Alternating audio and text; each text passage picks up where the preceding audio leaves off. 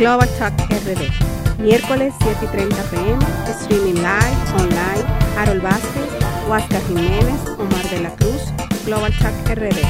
Miércoles 7 y 30 pm, streaming live, online, Global Talk RD. Global Talk RD. 100 mil personas compran su vivienda y eso es un hito en este país. Vivienda Feliz proyecta hacer 11 mil viviendas con un costo de 15 mil millones de pesos, es decir, más de un millón de pesos por vivienda, y tú no has hecho nada, tú tienes un déficit de 20 mil anual y un total de 900 mil. Nosotros jamás vamos a poder financiar ese, e, e, ese, déficit, ese déficit. con recursos públicos pero estás a riesgo de que alguien un día, así como se inventaron un 30, ahorita se inventan que debemos financiar cualquier proyecto de interés social con esos fondos. Yo creo que Elías Piña hay que desarrollarlo, pero imagínate tú que tú coges ese dinero para eso. O sea, yo como afiliado a lo mejor no estoy muy contenta. Yo no sé cuál es la, seguridad del rendimiento de esa inversión. Por eso viene, eso viene por ahí. porque ese dinero es, es, un cúmulo tan grande que va a traer, o sea, alguien se va a inventar algo con eso. Entonces yo prefiero que el afiliado que puso su dinero ahí tenga acceso a una porción y por lo menos tenga su casa y después pasará lo que pasará, pero yo creo que eso es un primer paso importante, positivo, que beneficia a los cotizantes, que beneficia a los bancos, porque por cada peso retirado de la AFP tú generas 5 a 9 en crédito. Exacto. Que, que, mejora la imagen de las AFP, que ayuda a la política pública de vivienda, que va a generar eh, actividades que generan eh, impuestos. Es que todo es positivo. Todo es positivo y hay que hacerlo de una manera que no sea un desbordamiento monetario con efectos inflacionarios que no podamos manejar. Pero yo creo que eso se puede. Y señores, primero planteemos el objetivo y después vamos a ir trabajando poco a poco en cómo se puede, porque hay demasiadas personas especializadas en explicarte por qué no se puede. Streaming live, online, Global Talk, RD. Buenas noches, otra vez. Gracias por la sintonía, la presencia y la insistencia de compartir cada miércoles y lógicamente quedamos en las redes. Ya no es como en los tiempos de, como decimos, de Cuca y Rocatán, que si usted no, se usted no lo veía en ese momento se lo perdía, ya no. Ya queda para eh, registrado en la posteridad y hasta que YouTube, Facebook y todas las redes decidan quitarlo, usted estará eh, disfrutando de lo que es este Global Talks. Hoy tenemos un amigo, Marco Rojo Gutiérrez, y nos va a hablar de un tema que le dio origen a esto que estamos compartiendo hoy, que es la economía creativa y hoy será el tema la economía de la cultura. Bienvenido Marco, hola Huáscar, ¿cómo estamos? ¿Cómo están? ¿Cómo se sienten? Bienvenido, Marco. ¿Qué tal? Muchísimas gracias, Huáscar y Omar, por la invitación. ¿Dónde, está, ¿Dónde estás ahora? ¿En qué parte del mundo te encuentras? Estamos aquí desde México, en un estado que se llama Campeche. Es un estado que hace algunos años lo catalogaron como de la humanidad, conoce como la ciudad amurallada, y aquí estamos desde Campeche, un estado hermoso y que un día espero verlos por acá muy pronto. Marco, cuéntanos un poco de ti. ¿Qué haces? ¿De dónde vienes? ¿Hacia dónde vas? ¿Cuál es tu, cuál es tu fuerte? Cuéntanos. Te, te, hago una, te hago una breve semblanza. Yo soy economista como tal. estudié la licenciatura en economía en una universidad que se llama la Universidad Autónoma Metropolitana en la Ciudad de México. Después incursioné en algunos temas activos, que es la parte de economía aplicada, para después enfocarme al tema de la innovación en la maestría. En la maestría, fíjate que hice un comparativo sobre Corea del Sur y México. Estaba en boga esos años eh, en el que Corea del Sur se consideraba pues un milagro económico, porque esta economía, has de saber que, pertenece a un grupo de economías que le llaman los tigres asiáticos. Entonces estas economías, el Banco Mundial las catalogaba como milagros económicos. Y entonces me llamó mucho la atención cómo es que Corea del Sur en muy pocas décadas tuvo un crecimiento gigantesco y me preguntaba qué países de América Latina no habían tenido ese desempeño. Entonces me llamó mucho la atención y eso me llevó al doctorado eh, en economía, en estudios sociales en la universidad, a plantear una tesis en donde trataba de investigar cuáles eran los sistemas nacionales de innovación de los países de la OCDE, cómo habían llevado sus procesos tecnológicos, cómo habían involucrado las empresas, el gobierno, la sociedad, el capital humano y cómo todos estos, elementos permitieron que los países de la URSS pues crezcan a ritmos por encima del promedio mundial. Y bueno, me he dedicado a eso. Ahorita estoy como profesor investigador en una universidad. Eh, estamos también colaborando en dos centros de investigación. Eh, uno se llama Education With You, que es una red internacional de investigadores en el que recientemente vamos a suscribir un convenio, ¿verdad? Es una buena noticia turísticos y desarrollo local, eh, el CEDEL y Education with You. Y también estamos colaborando con el Centro Internacional Iberoamericano, que es un centro eh, que igual agrupa a estudiantes de doctorado y gente de América Latina. Ahí nos acompaña también gente de Europa, Estados Unidos, y estamos interesados en avanzar eh, en la ciencia, en el conocimiento, hacemos publicaciones conjuntas y es multidisciplinario. Damos temas desde turismo, este, eh, economía, obviamente, eh, y diversos temas de, que, bueno, digamos, en la, de, los programas de desarrollo de América Latina, ¿no? Y bueno, pues la, la, trayectoria que he tenido. He publicado algunas cosas al respecto, algunos libros, pero pues básicamente podría decir que, mi trayectoria ha sido de, tratar de investigar, de, tratar de buscar un poquito la verdad en este tema de desarrollo, de economía, de economía de la cultura y pues esas son mis... Bueno, mira, mi trayectoria aquí, brevemente, Omar. Esta eh, tremenda, yo entiendo que si, si te dejamos hablar eh, tomaríamos una hora y media eh, simplemente dando detalles de lo que ha sido toda tu trayectoria. Eh, mira, eh, aquí en, bueno, en nuestro país no.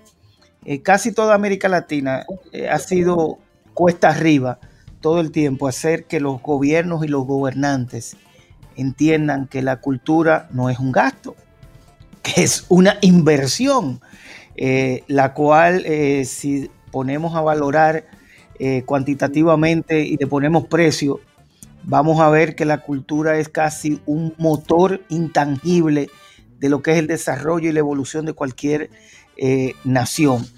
En ese sentido, en los últimos aproximadamente 6, 7, 8, 8 años más o menos, eh, ha venido un, un cambio de palabra que muchas veces no se ha visto expresado en un cambio de voluntad.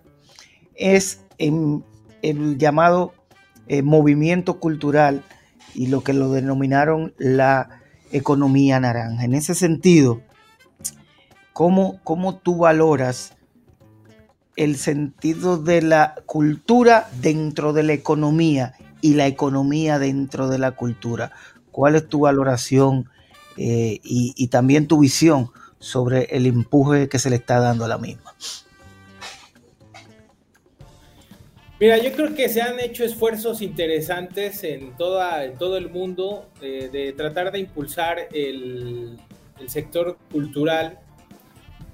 Y me refiero particularmente a que se han destinado recursos a, este sector y lo han visualizado ya de otra forma. Eh, nosotros recordamos que el sector cultural en toda América Latina pues aporta al Producto Interno Bruto, es decir, en el sector cultural se llevan a cabo actividades que aportan a la riqueza nacional. Y no me refiero solamente a riqueza intangible, ¿verdad? Porque de alguna manera, eh, pues la cultura eh, influye en muchos aspectos, en la forma de comportarse, de visualizar el mundo, de la idiosincrasia de las personas a nivel cultural, afecta mucho, o sea, influye. Me refiero a la riqueza eh, material, a la riqueza monetaria.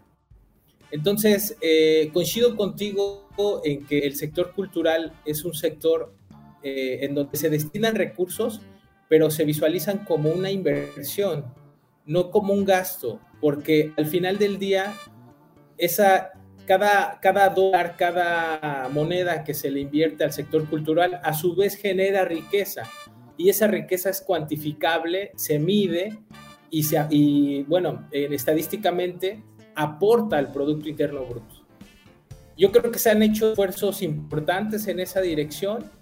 Evidentemente, eh, en América Latina hace falta muchísimo trabajo, sobre todo con las autoridades, como bien lo comentas, pero también eh, impulsar no solamente, eh, digamos, la iniciativa por parte de las autoridades en políticas públicas que impulsen la, la cultura, sino también fortalecer, no solo con recursos, sino fortalecer a todos los agentes que intervienen.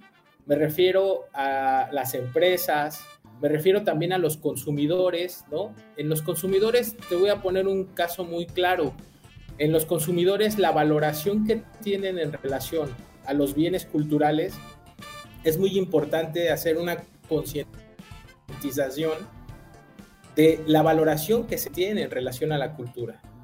En el caso de las empresas, por ejemplo, te podría decir que hace falta eh, no fortalecer la infraestructura y fortalecer eh, los espacios en donde esta industria de la cultura se desenvuelve, sino también hacer una cultura empresarial eh, de, las, de las agentes, en este caso de los empresarios que están en este sector. Y me refiero también particularmente a una cultura del emprendimiento dentro del sector. Si bien es cierto que hay empresas que llevan a cabo actividades culturales, hace falta más, eh, hace falta una clase empresarial que mire a la cultura como un sector redituable, como un sector productivo, que invierta no solamente por parte del gobierno con una inversión pública, sino que también invierta eh, el sector privado le apueste, es decir, se arriesgue a, poder dar financiamiento para que estas empresas, eh, digamos, se reproduzcan, se multipliquen y en ese sentido puedan ofrecer más bienes culturales eh, a la sociedad. Marco, mira, te voy a, explicar rápidamente el caso República Dominicana. A través del tiempo aquí la, cultura hemos ido calando muchos espacios y, hemos subido muchos peldaños. Eh, en el caso de la República Dominicana, eh, hace 10 años atrás, en aquel entonces era el, expresidente, era el presidente de la República, Leonel Fernández, eh, vino con una idea de hacer una ley de incentivo a la industria cinematográfica, lo cual era simple y sencilla bajo el marco regulatorio de cualquier ley, te decía que tú como empresario de la República Dominicana que paga impuestos, podías utilizar el 25% o puedes utilizar todavía el 25% de lo que pagas de impuestos y dedicarlo al desarrollo de la industria cinematográfica. Tú como beneficio vas a tener un retorno de un crédito fiscal de un 100% de lo que inviertes. En el, en el otro lado tenemos lo que es la para la inversión extranjera, que te dice, tú quieres venir a República Dominicana, pues tú te asocias a una productora local o a un productor local, eh, inviertes, gastas aquí en la República Dominicana y de lo que tú gastas a través de este eh, productor, generamos un crédito eh, transferible de un 25%. Entonces, en los últimos 10 años hemos tenido un boom de lo que es la industria cinematográfica basada en este modelo del el incentivo. Lógicamente, el gobierno pasado eh, continuó el, que, el, que pasó, continuó aplicando lo que es la ley de incentivos. Este ha llegado un gobierno nuevo que apenas tiene un año y también ha dado señales de que va a seguir apoyando a la industria cinematográfica. Pero a mitad del camino del desarrollo de la industria surgió lo que fue la creación de la ley de mecenazgo.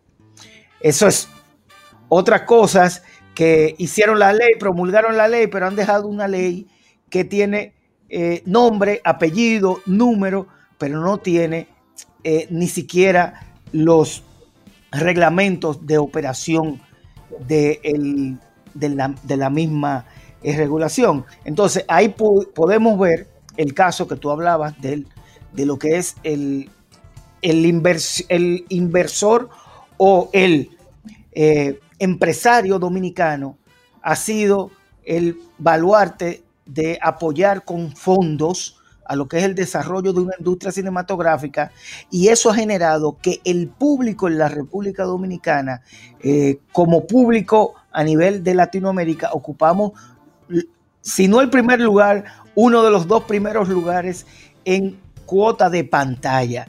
Es decir, eh, nosotros tenemos 4 eh, millones de personas que van al cine anualmente, eh, lógicamente fuera de esto de la pandemia, y de, esa, de, ese cuatro, esos 4 millones, la mayoría van a ver nuestras películas. Es decir, que el público también ha estado. Ese modelo ha funcionado, ese modelo funciona porque nosotros lo hemos experimentado. Tiene cosas buenas, tiene cosas que hay que mejorar, pero ese modelo no ha podido ser replicado en otros países porque a mitad del camino siempre aparece el tema político. Ya te di una visión de esto. ¿Tú crees que si el modelo funciona, yo entiendo que cuando la cosa funciona hay que dejarla así. Hay que dejarla así porque eh, siempre que la cosa, eh, el concepto de crear un edificio, tú construyes el edificio, lo, lo, pones blog, cemento, lo pintas, lo entregas, lo vendes. Y yo entiendo que después que ese edificio está hecho, tú vienes un gran día y dices, yo quiero remodelar, quitar el piso 7 para llevarlo al piso 14. Y entonces eso es una tontería. Eso mismo entiendo yo con la ley. Nuestra ley funciona, debe de seguir, pero tú desde el punto de vista económico, ¿entiendes que ese modelo de incentivo merece modificarse, ajustarse o qué? Está funcionando y sigue funcionando.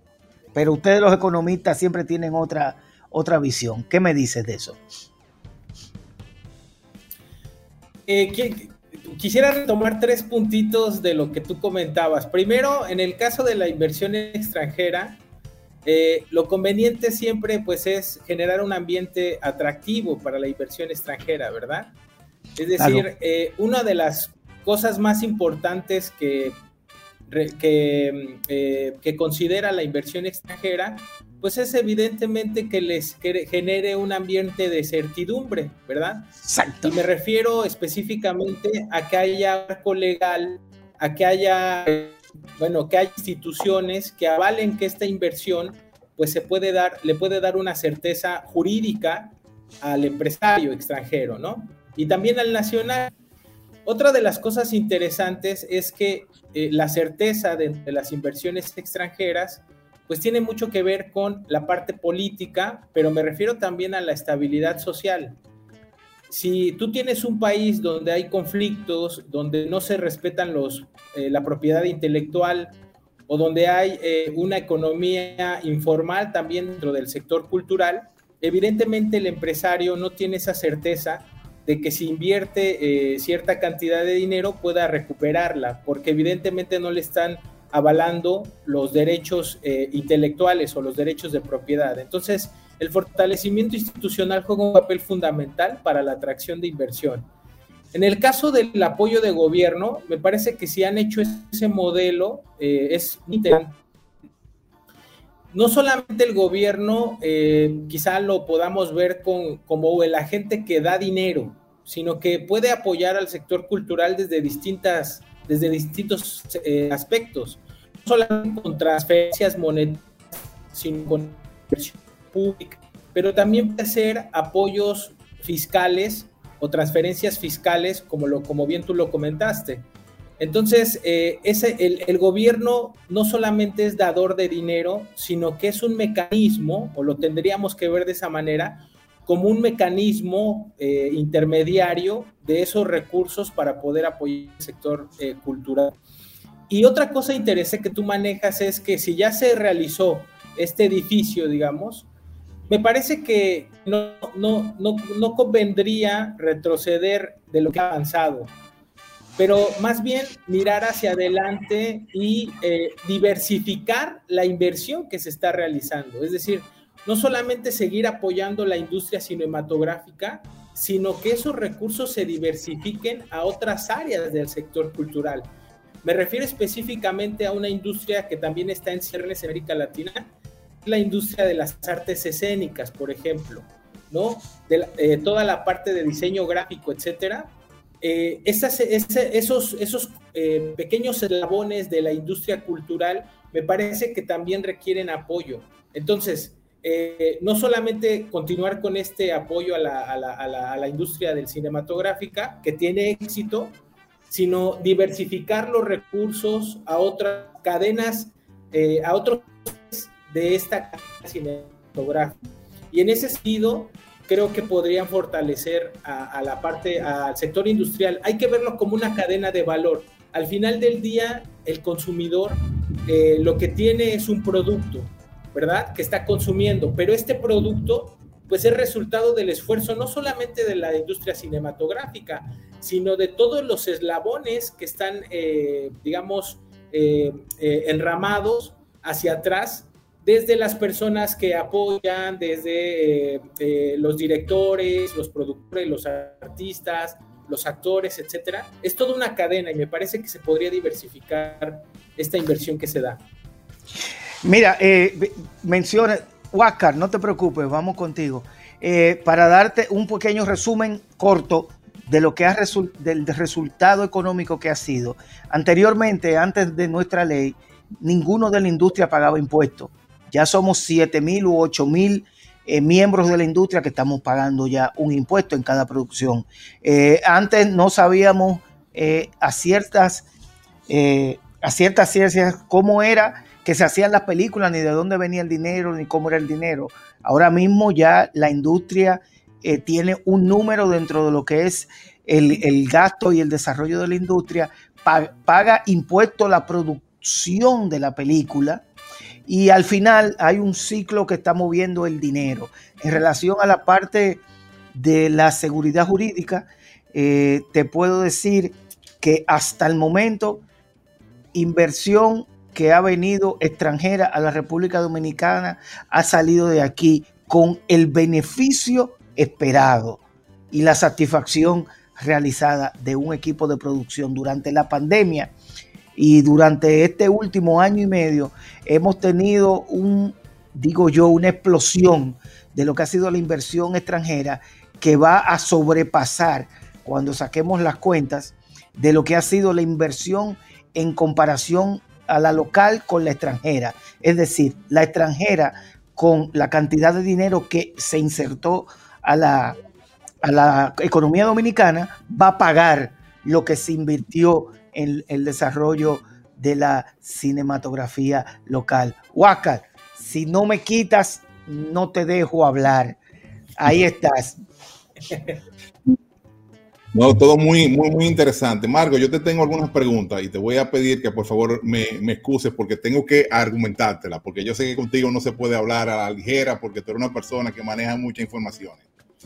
Mira, Marco, uno de, los elementos por los cuales yo acerqué a la economía eh, creativa es porque de inicio hay como un talón de Aquiles, que es la escasez de datos en materia de lo que es la economía creativa. La escasez de datos eh, impide inclusive que se puedan hacer políticas públicas a favor de este sector porque no hay forma de uno medir con cierta exactitud la dimensión del sector, ¿no? hay un autor de referencia en materia de economía eh, creativa que se llama Richard Florida y él se ha ido especializando estudiando la economía en las ciudades, pero también lo que es la clase creativa. Eh, cuando sucedió la revolución eh, industrial, a partir de ese momento comenzó a crearse lo que se denominó una clase obrera.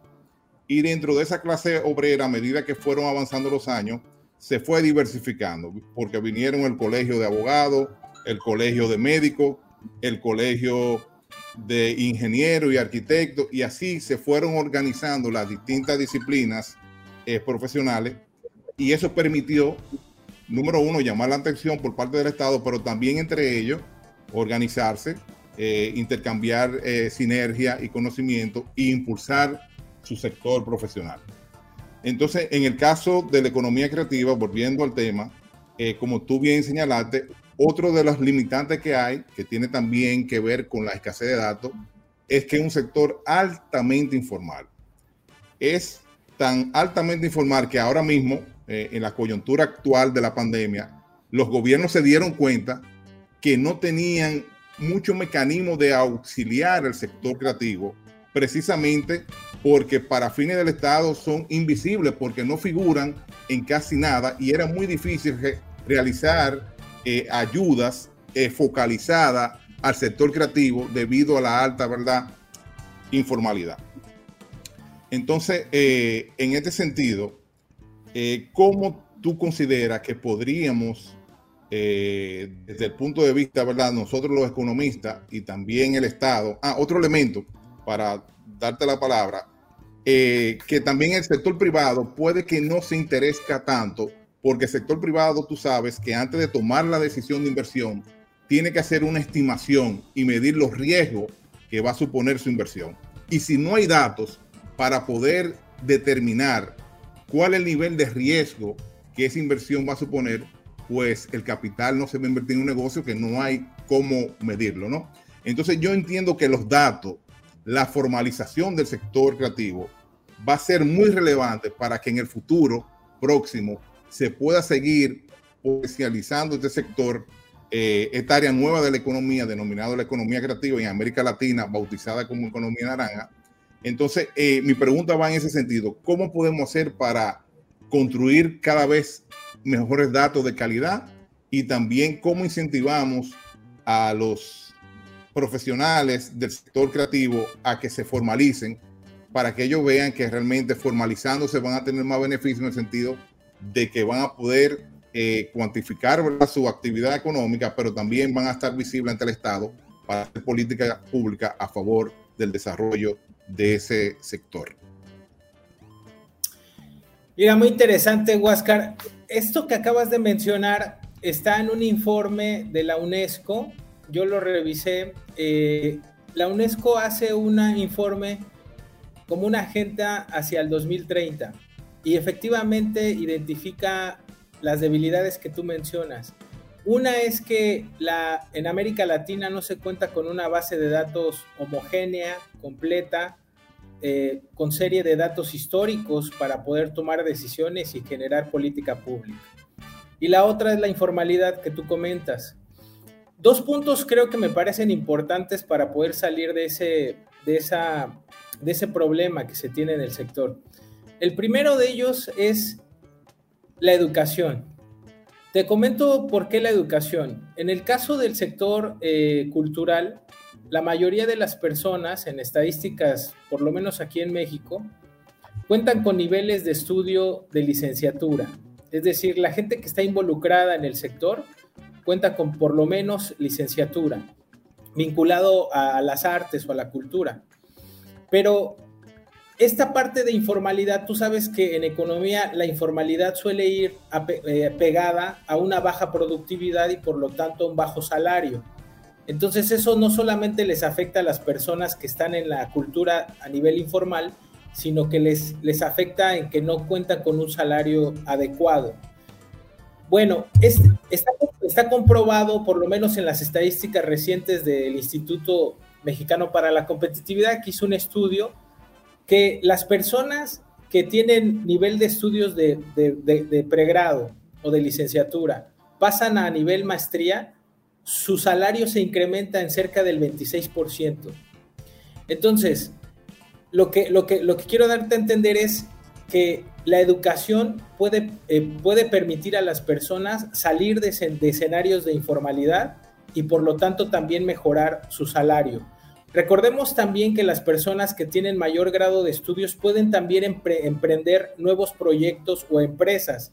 Y en ese sentido, si esta persona colaboraba en proyectos informales, al momento de crear una empresa o de generar sus propios proyectos, ya entra a la, a la formalidad y en este sentido apoya al gobierno por parte de los impuestos. Entonces, me parece que la educación es fundamental para, para poder liberarnos del tema de la informalidad, de la baja productividad y de los salarios.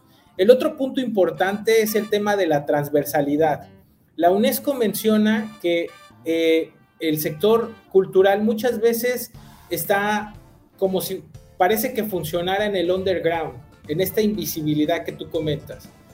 Pero para, precisamente para que pueda salir de esta invisibilidad, tiene que eh, hacer una especie de interrelación, algo transversal, tiene que, tiene que vincularse con otras disciplinas, con otros sectores económicos. De tal suerte que si una actividad, por ejemplo, una persona que realiza documentales en la informalidad, si esta persona se vincula con otro sector, te voy a poner el ejemplo claro en el sector salud. En el sector salud, hoy en día, en muchos países, están utilizando a creadores, a personas creativas, creadores de contenido del sector cultural, para poder hacer documentales del COVID-19. También los están ocupando para poder hacer eh, eh, películas o videos o cortometrajes eh, que visualicen la realidad para poder, la realidad del COVID-19 para poder hacer una mejor prevención, una mejor este, divulgación de la cultura de la salud. Eh, entonces, si esta persona estaba en la informalidad, si esta persona estaba en el underground, en el sector cultural, cuando se vincula con otro sector como el sector salud, ya sale de la informalidad. Entonces, creo que la educación por un lado y la transversalidad o la interdisciplinariedad eh, eh, puede ayudar a que este sector sea más visible y por lo tanto pueda capturarse la importancia que tiene este sector en la economía. Bien, eso que tú comentas eh, es muy interesante y mi próxima pregunta va un poco relacionado. ¿Cómo lo digo ahora para que nuestros colegas artistas no se vayan a sentir mal? Tú sabes que dentro del mundo como de quiera se, como quiera se van a sentir mal. Así que a la pregunta como quiera de una manera ¿verdad? Eh, que no vaya tú sabes eh, Marco que los artistas son muy temperamentales para poner eh, un adjetivo verdad muy apasionados. Sí, son muy apasionados, muy temperamentales. Y muchas veces no consideran que siempre tienen la última palabra. Entonces, en esta época, que, que, vamos avanzando a lo que se llama la cuarta revolución industrial, donde la mayoría de los procesos ya están automatizados, eh, muchas veces estas personas que son artistas, que son creativos, no se dejan llevar de las personas que saben de la tecnología y que saben del management, que puede él como producto sacarle un mayor beneficio. Entonces, lo que tú comentabas de, la, eh, de los de los sectores transversales es muy interesante porque los artistas tienen que considerar en lo adelante que ellos, aparte de su talento creativo, necesitan de formar un equipo que maneje tanto la parte de, tecnologías y si el producto que vende esa persona utiliza medios digitales y otra persona que sea también eh, que sepa la parte de, de management, ¿no? Porque eh, eso lo vemos que los artistas y básicamente los que son cantantes, los que están en, grupos musicales, suelen ser como muy temperamentales, muy sensibles, ¿no? Y muchas veces no se dejan guiar de manera adecuada. También otra parte que sería bueno que eh, los artistas y muchos de los que en la formalidad comenzaran a orientarse en cuanto a finanzas personales, porque es también sorprendente que muchos artistas que conocemos, que viven en la opulencia, que tienen muchísimos recursos, no era justificable que al tercer o cuarto mes de la pandemia ya financieramente es una situación prácticamente crítica, ¿no? Entonces también los artistas tienen como que auxiliarse un poco de lo que es, son las finanzas personales y ese tipo de cosas. Entonces, para hacerte otra pregunta, para que tú la encadenes, eh, como te comentaba ahora, ya en un proceso de, de cuarta revolución industrial. El COVID sacó a flote, se venía comentando ya unos años, pero ha hecho más evidente que es el reset economy, ¿no? El reseteo de la economía. Se venía hablando de eso, pero ahora a partir del COVID ya hay que, quieren cambiar el modelo económico, ¿no? ¿Qué sucede? Que vamos a un modelo económico mucho más sostenible que el actual, pero también más automatizado. Entonces, en ese sentido, consultoras que estudian esto, como McKinsey, que es muy, muy importante y hace mucho estudio de esta naturaleza, dice que los perfiles profesionales de los próximos años van a ser los más demandados, los que estén vinculados con el desarrollo de tecnología, ya sea programadores, desarrolladores de contenido, etcétera, y aquellos que están vinculados con la creatividad, que son las cosas que la máquina no va a poder hacer por sí solo. En ese sentido, Marco, te hago la pregunta primero como profesor, segundo como investigador. ¿Tú consideras que en la universidad tenemos la currícula adaptada para la demanda laboral que ya se nos vino encima. ¿Tú dentro de la universidad deberíamos de revisar la currícula rápidamente y adaptarla a la nueva demanda laboral? Porque desde mi punto de vista yo considero que todavía estamos enseñando cosas en la universidad que fuera van a tener muy poca utilidad. ¿Qué opinas al respecto? Bueno, mira, eh, evidentemente eh, me parece que, que las, la currícula universitaria eh, en la mayoría de los países, por lo menos de América Latina, siempre van un paso atrás de los avances científicos o tecnológicos. Entonces, evidentemente yo sí veo, como bien lo indicas, un déficit en la actualización de programas de estudio. En Estados Unidos se han hecho investigaciones para poder identificar por qué las personas de sector de humanidades, por ejemplo, están con una tasa de desempleo muy alta. En algunos colegios en el sur de Estados Unidos, donde alguna vez participé, eh, hicimos una investigación para ver qué es lo que podría sacar del desempleo a estas personas que eran egresados de humanidades. Y en esta oleada de la cuarta revolución y también de la oleada STEAM, es decir, de la ciencia, tecnología, ingeniería y matemáticas, nos dimos cuenta que esas personas ya tenían un conocimiento de licenciatura, de grado, pero si le agregabas eh, un elemento, un curso eh, de actualización, un curso eh, práctico de STEAM, de ciencia, tecnología, ingeniería y matemáticas, rápidamente se podían insertar al mercado laboral. Es decir, la preocupación de Estados Unidos, de, estos colegios del sur, era si estas personas, yo ya invertí como Estado en su formación, ¿cómo voy a dejar que sean improductivos? ¿Cómo los puedo yo insertar ahora en la parte productiva para que puedan generar riqueza y a su vez se salgan de la tasa de desempleo? Entonces, eh, ha tenido mucho éxito el hecho de que si bien no podemos actualizar los programas de estudio, porque muchas veces son burocráticos en las universidades, y eso hace una rigidez institucional muy fuerte que no permite que entren los conocimientos más actualizados, eh, sí se puede dar alternativamente por medio de institutos o de otras escuelas eh, nacionales o extranjeras esta actualización de conocimientos. Es decir, no es que se eche, no es que se haga borrón y cuenta nueva, sino más bien darle a, las personas lo que requieren para poder generar, eh, para poder insertarse al mercado laboral formal y que en este sentido también generen salario, porque cuando una persona entra a estudiar a humanidades y no ve redituado la inversión que realizó, entonces se desaniman y empieza a haber una especie como bola de nieve en donde le va a perder fe a estas eh, disciplinas que me parecen sumamente importantes. De hecho, una de las cosas más interesantes es esta oleada de la cuarta revolución, como ya todo está automatizado y como ya todo está optimizado, en los años 50 nosotros nos preocupábamos por optimizar las cosas. Hoy ya tenemos los algoritmos suficientes para poder eh, automatizar una empresa. ¿Qué es lo que nos va a hacer falta en los próximos años? La gente de humanidades.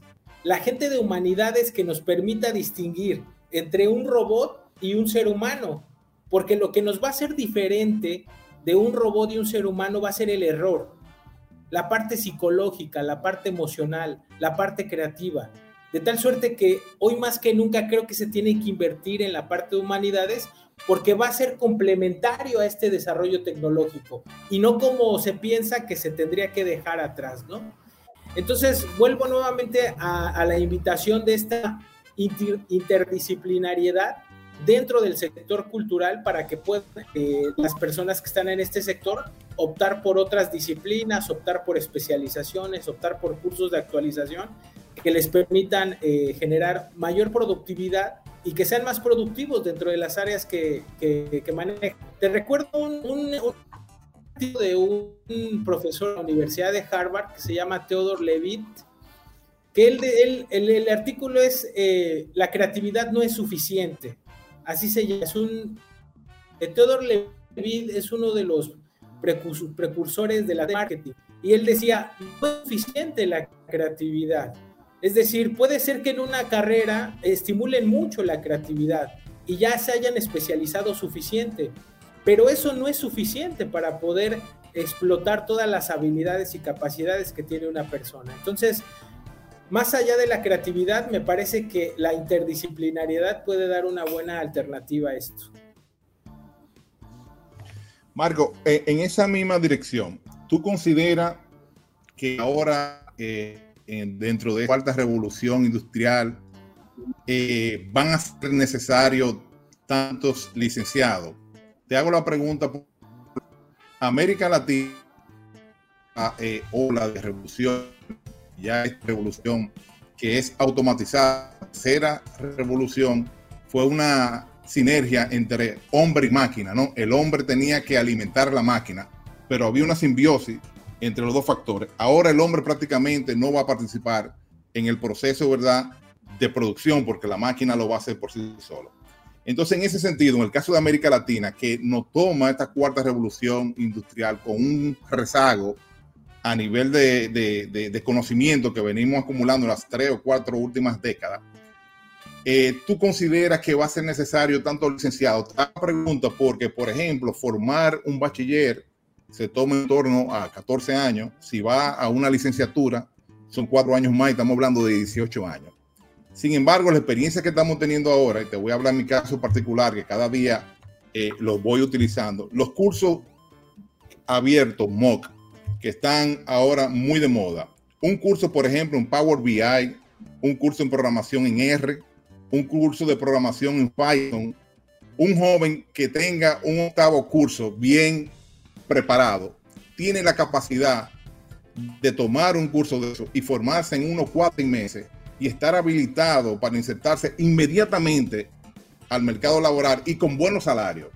Entonces, en ese sentido también, ¿tú no consideras que hay que motivar a los jóvenes y explicarles que no necesariamente una licenciatura a resolver su problema de acción laboral, porque estamos viendo que en los países desarrollados, por ejemplo, y me voy al caso de Europa, hay muchos jóvenes licenciados que su salida laboral es ser camarero porque no se puede dar. Sin embargo, jóvenes que te comento ahora, con estos cursos cortos de 3, 4, 5, 6 meses, se insertan inmediatamente en el mercado laboral. Entonces, otra vez al profesor le hago la pregunta, ¿qué opinas al respecto? Mira, yo creo que, yo que hoy en día tenemos muchas opciones de poder obtener educación virtual en muchos, muchos espacios. Yo de la idea no solamente, no de desincentivar a la gente para que deje de estudiar y se vaya por esos cursos, al contrario, porque en general la inversión en educación va, incrementa la, la acumulación de conocimientos que tiene la sociedad. Entonces, yo creo que ahora más bien si hace 50 años se veía la licenciatura como el máximo grado de estudios, yo creo que ahora la licenciatura tiene que verse como el mínimo grado de estudios. Es decir, la licenciatura podría ser la base fundamental para posteriormente eh, especializarte en este tipo de recursos que están en línea. La educación no solamente es productiva, la educación apoya a la evolución social, tiene una contribución ética, cívica, eh, democrática a la sociedad. Entonces también no, no veamos quizá la educación solamente como aquella, aquella herramienta que me va a dar eh, dinero para poder sobrevivir, sino más bien que la educación como mínimo o ahora más que nunca por toda esta revolución tecnológica y de conocimientos que dando. De hecho, vamos a un ritmo muy lento. Cuando se salga la 5G que la han estado atorando en los países asiáticos, cuando salga la 5G va a ser una revolución, de acuerdo con los especialistas, mucho más importante que el Internet. Imagínate esta evolución que va a tener la sociedad de ver eh, del Internet de las cosas, de poder ver en 3D, eh, tener a un profesor a un lado o poder operar desde una parte del mundo, etcétera. Es decir, se vienen eh, revoluciones más drásticas en conocimiento y me parece que lo fundamental es tener las bases y a partir de ahí pues enriquecerte y aprovechar todo lo que te da lo que te da el internet. Marco, un modelo de referencia económico y a nivel de educación para el mundo entero es Alemania. Alemania ha sido un país que devastado en dos grandes guerras mundiales ha tenido la capacidad de reinventarse y ponerse puntero en innovación y desarrollo tecnológico. En el caso de la educación inicial, primaria y secundaria en, Alemania, podríamos decir que hasta del punto de vista podría resultar un poco eh, discriminatorio en el sentido que ellos a temprana edad, el sistema educativo determina si la persona va a pasar curso de formación profesional, que sería un curso técnico, o si tiene la capacidad de ir a una licenciatura. En función de eso, temprana edad, le van dando educación distinta. Y ellos inventaron ese sistema dual, un sistema de educación en la mañana combinado con trabajo práctico en las tardes, ¿no? Entonces, en ese sentido, lo que te digo, no le ha ido mal a Alemania, identificando, porque date cuenta que nosotros, como su desarrollado al fin, toda familia de escasos recursos considera que tiene que tener un hijo profesional por el hecho de ser licenciado, pero tú sacas una licenciatura, no vale nada en el mundo laboral, porque tú no te vas a poder insertar con esa licenciatura. Entonces, en el caso de la universidad, no todo el mundo puede ir a la universidad y cada vez tú analizas porque tenemos esto que muchas veces vienen personas con una preparación inicial, con mucha deficiencia, y se le hace muy difícil seguir el ritmo en la universidad. Entonces yo me refiero en ese sentido, no es que vamos a desincentivar a que la gente no vaya a la universidad, pero el que no puede ir a la universidad, facilitarle que pueda darse de manera rápida, orientándolo en este sentido, porque claro está, yo, yo, no pretendo en ningún momento decir a la gente que, se vaya por lo fácil, sino lo que no puedan. Te lo digo porque estamos en una situación ahora, para mí, lo que se nos vino encima con el COVID va a ser peor que lo que había antes. La brecha del conocimiento, yo creo que se va a ampliar y va a una élite profesional, porque eh, esto va muy rápido y nosotros todavía en América Latina no hemos resuelto nuestro problema básico, ya cuando se está imponiendo una economía sostenible, con energía renovable, limpia, etcétera, etcétera, cuando tenemos muchísimos países ni siquiera hay problemas sanitarios básicos eh, Entonces, eso que creo que los jóvenes que no tengan esa capacidad de ir a la universidad, tenemos que tratar de identificarlo y darle esta herramienta para que puedan insertarse rápidamente en el mercado. Fíjate, fíjate, acabas de tocar un tema de la motivación. Eh, yo creo que el, sector cultural y muchas de sus industrias de la cultura se han enfocado a la parte de difusión. Recordemos que la parte de, de, difusión es, digamos, eh, pasar conocimientos entre pares. Es decir, eh, a un público específico, a, pares este, empresarios, solamente hay club de, digamos, de productores, etcétera. O sea, este, este, esta derrama de conocimiento solamente se da a nivel de, difusión, a nivel de pares. Creo que el sector industrial de la cinematografía o de otros sectores de cultura puede hacer un trabajo de divulgación. La diferencia entre difusión y divulgación es que la, la difusión es horizontal entre pares y la divulgación es vertical. Es decir, me parece que la gente de la cultura puede ir a, hacer una divulgación de la, de la cultura. Es decir, ir a escuelas de primaria, de secundaria, de, preescolar, a poder a transmitir la importancia del sector cultural y motivar a las personas no solamente a dedicarse a esas áreas, sino también a culminar sus estudios. Me parece que el sector cultural ha visto reducidos sus objetivos. Es decir, tiene, me parece que tiene que ser más ambicioso en el sentido de que puede aportar más a la sociedad. En el sector, hoy, en la, hoy con la pandemia hemos visto que los creadores, los artistas, han hecho una labor increíble en la parte de emoción, por ejemplo, para las personas en hacinamiento y en confinamiento.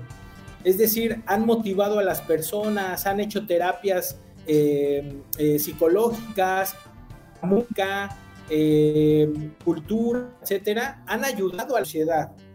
Se tiene que transversalizar, pero también hacer una, un ejercicio de divulgación para poder abrir ventanas de oportunidad. Marco, ya nos quedan sin cuatro minutos. Education with You. Háblanos de eso. No podemos terminar sin que nos hables un poquito sobre ese tema. Sí, mira, Education with You es una red de investigadores a nivel internacional. Eh, son eh, profesores investigadores de distintas disciplinas. Tenemos gente de matemáticas, de ingeniería, de literatura, eh, de educación tenemos gente de economía. Eh, eh, bueno, Huáscar eh, colabora con nosotros en el tema económico. Él es uno de los referentes fundamentales en esto de la economía creativa y sin duda va a hacer aportaciones interesantes a esta disciplina de República Dominicana. Y es un conjunto de personas que estamos a favor del avance de la ciencia. Nos colamos en realizar investigaciones, realizar artículos de investigación o libros para poder aportar un poquito a la sociedad en, las distintas temáticas que abordamos. Y bueno, finalmente estamos haciendo esta red y también hacer la colaboración con otros centros de investigación eh, para poder eh, impulsar la ciencia. Bueno, ya eh, ya se nos fue el tiempo, Marco. Omar, si, me permite decir algo último, que algo que no sabe, dale, que tú sabes que en este mundo de, la docencia y de la economía tenemos colegas, ¿no? Pero eh, Marco es un amigo para mí muy querido y muy apreciado, porque él y yo nos conocimos en Alcalá de Henares, precisamente, en el Congreso de Economía Mundial. Eh, yo lo recuerdo con mucho cariño porque ahí yo hice el paper de, eh, de mi tesis, ¿no? Que tenía que presentarlo antes de defender la tesis y fue un momento en mi vida muy, muy importante. Y conocí eh, a Marco en ese evento, que él también estaba presentando un documento de trabajo, y tuvimos una sinergia, una sinergia tremenda del primer momento, porque tenemos las mismas ideas, las mismas ilusiones, y a partir de ahí ha surgido una, una amistad eh, personal, pero también una amistad profesional y académica, porque yo respeto mucho y valoro mucho los conocimientos que tiene eh, Marco, y, creo que una persona que, cualquier país debe sentirse orgulloso de tener un, un ciudadano como Marco preocupado por el desarrollo social y económico de su país. Así que, amigo, te doy eh, las gracias por haber compartido espacio con nosotros y es la primera de muchas veces, ¿no? Que esté con nosotros aquí en Global Talks. Mira, eh, claro que sí, amigo. gracias, gracias, Huáscar. realmente, mira, el tiempo te voy a ser sincero, cada vez que pensamos que el tiempo va a ser largo, el tiempo se convierte en muy pequeño. Resulta que hemos tratado todos los temas que básicamente toman aproximadamente 40, 45 minutos desarrollarlo y hemos tratado cuatro temas, que fue la cultura, la economía, la educación y el futuro de lo que es la inserción de cada uno de los nuevos agentes dentro de lo que es el ámbito laboral y del desarrollo. Eh, tocamos también el tema de lo que es eh, que cada uno de los artistas, eso lo dijo Huáscar, Huáscar, lo que pasa es que el artista todavía no ha entendido que es un empresario. El artista no ha comprendido que es un empresario y es sencillo.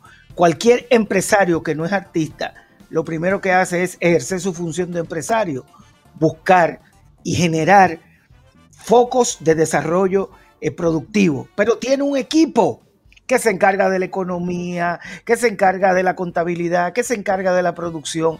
El artista, desde que se gana los primeros 100 mil dólares, ya él es empresario, artista, economista, eh, empresario, maquinista. Que te interrumpa. Tú has tocado un aspecto muy importante. Es muy difícil que el artista sea empresario y el empresario artista que se conjugan en una sola persona. Es muy difícil que líder sea estratega, buen estratega, ¿no? Entonces, cada quien tiene que tener su equipo. El líder natural político tiene que tener un equipo de estratega detrás. Pero claro, como el creativo y genio, tener gente que sepa de negocio para que le lleven su imagen y su producto. Entonces, muchas veces los artistas, como tú dices, quieren ser empresario y quieren que lo quieren engañar sin tener la, primera, la primera, el primer bombillo que tienen es la creatividad. Ellos son innatos, eso es un arte, eso es natural. Y después lo otro bombillo que tienen prendido es que lo están engañando. Y que ellos van a manejar su finanza y que el otro eh, le cogió su dinero y por ahí y al final terminamos que todo, eh, no todos, porque hay muchos eh, que lo entienden. Por ejemplo, tuvimos esta semana a Messi. Eso fue, eh, se paró el mundo entero atendiendo a que se fue de un equipo para otro. No se resolvió ningún problema del mundo, pero el mundo se paró. ¿Por qué? Porque Messi es un jugador que entendió que ser empresario. Él es el business y el que juega. Pero él no tiene que ver ni con finanzas, ni con no finanzas. O sea, él tiene una estructura, él tiene un, grupo que lo lleva hacia donde va y por eso tiene éxito. Eh, Marcos, placer, encantado. Espero verte aquí en República Dominicana eh, lo más pronto posible eh, para que podamos degustar de nuestro sol y también que puedas vivir en carne propia lo que es el desarrollo de nuestro pequeño país que día a día va latiendo con más fuerza y desarrollándose eh, dentro de lo que es el mundo económico, cultural y social de la humanidad. Así que buenas noches, muchas gracias y un placer. Global Talk RD es un espacio donde convergen lo social, económico, cultural, la naturaleza, genialidad, promoción de los ecosistemas y de la clase creativa dominicana, teniendo como protagonista el talento. Miércoles 7 y 30 pm, streaming live, online, Global Talk RD.